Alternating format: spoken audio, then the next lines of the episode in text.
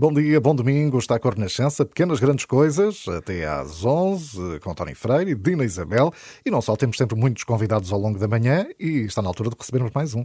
Padre Paulo Franco, bom dia. Bom dia. Bom, bom dia, bom dia a todos e bom dia àqueles que nos acompanham. Está aqui para nos esclarecer, para responder às questões colocadas pelos nossos ouvintes, como sempre. E eu tenho aqui uma pergunta do Francisco de Pombal. A pergunta diz assim: Bom dia. Pedindo que não interpretem mal a minha pergunta, sempre me questionei sobre o destino do dinheiro que é recolhido na missa. Uma vez que me dão a oportunidade de perguntar, aqui fica então esta minha dúvida: a que se destina, em que é aplicado? Bom, Padre Paulo, não interpretamos de todo mal, até porque isto será uma forma eventualmente de esclarecer mais pessoas, não é? Claro que sim, nunca interpretamos mal as perguntas e as dúvidas dos, dos nossos ouvintes porque as, as perguntas são sempre uh, legítimas. As respostas é que às vezes podem não ser as melhores, mas vamos tentar para que sejam. Então, uh, o Francisco coloca aqui uma, uma questão muito interessante acerca das, das ofertas que, que os fiéis uh, dão quando, quando vão à missa, e não, já agora, não apenas quando, quando, quando participam na Eucaristia, mas até noutras situações, sei lá, quando um casal pede o batismo para, para o seu filho ou filha, quando uns noivos eh, pedem o casamento e celebram o seu casamento catolicamente, ou noutras situações, é muitas vezes comum estar associado a esses momentos, a esses sacramentos, a oferta de algum, de algum donativo para, para a Igreja. E, portanto, todas estas ofertas, onde se incluem também as, as enfim, as, as, ofertas nas missas e, e, outros, e, outros, e outros momentos em que as pessoas contribuem para a vida da Igreja, são aqueles momentos próprios em que a Igreja, no seu direito de adquirir eh, algum, algum bem por parte dos fiéis, eh, recebe, fruto daquilo que é a generosidade eh, e a boa vontade de todos, eh, recebe aquilo que precisa para, para aquilo que são os seus fins próprios.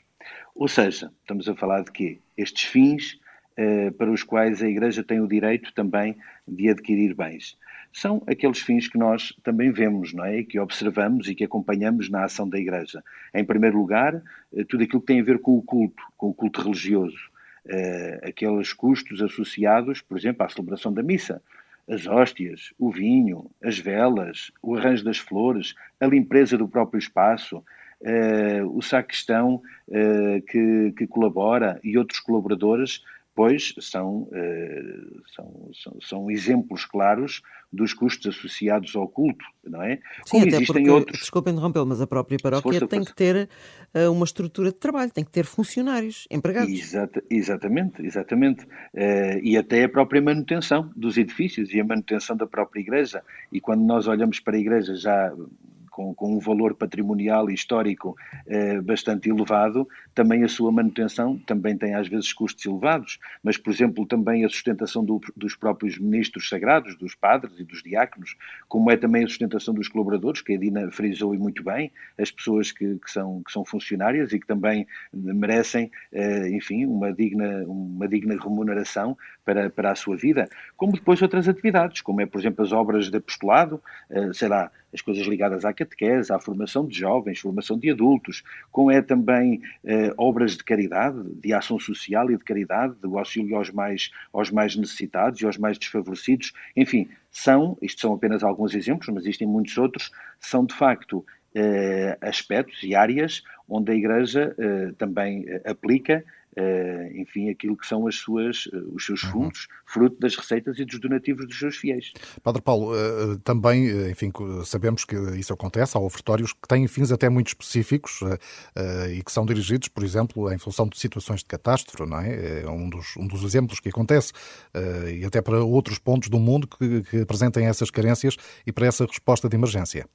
É verdade, eh, quem, tá, quem tem enfim, um hábito mais regular de participar na Eucaristia, certamente que se lembrará de algum momento em que o senhor padre que estava a presidir eh, informou que o ofertório naquele domingo se destinava, imaginemos, à Cáritas, ou se destinava, imaginemos, eh, às missões, ou se, ou se destinava ao apostolado dos leigos, ou seja, são obras específicas da ação da Igreja, para as quais, naquele domingo específico, aquela, as, as, ofertas recolhidas dos fiéis são destinadas a esse fim. E a Igreja tem uma obrigação moral de uh, aplicar de forma total e responsável o, enfim, as ofertas dos fiéis nesse mesmo fim. Portanto, quando nós pedimos uma oferta a um fiel para um fim específico, não o podemos aplicar num outro fim, porque não seria respeitar a vontade do oferente. Ou seja, no fundo, é uma receita que é consignada àquela, àquele destino concreto. E isto a Igreja procura levá-lo com, com, com, muita responsabilidade.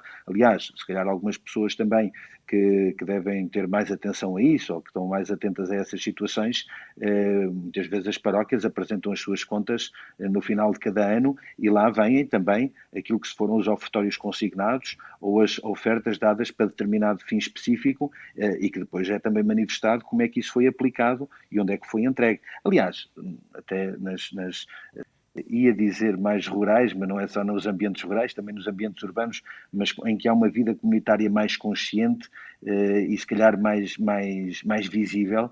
Quantas e quantas vezes não se fazem peditórios específicos e campanhas específicas, sei lá, para arranjar o telhado da igreja, ou para pintar a igreja, ou para ajudar uma família pobre que existe na paróquia, ou para construir uma casa para uma família que por uma catástrofe a perdeu enfim, quantas e quantas vezes não se fazem campanhas dessas e que depois se aplica nesse fim. Ora, aí está também um exemplo muito claro desta aplicação dos, das receitas para aqueles fins, repito, de manutenção, conservação, apostolado, eh, ação social, caridade, que é próprio da vida da Igreja e das comunidades cristãs, como é óbvio. Estava aqui a, a ouvi-lo e a pensar uh, que esta situação que vivemos agora, que durante alguns meses encerrou na totalidade os locais de culto eh, e que desde lá para cá tem tido muito menos gente por imposição das regras, imposição e bem das regras da DGS relativamente ao distanciamento, não deve ter sido fácil também para, eh, para as paróquias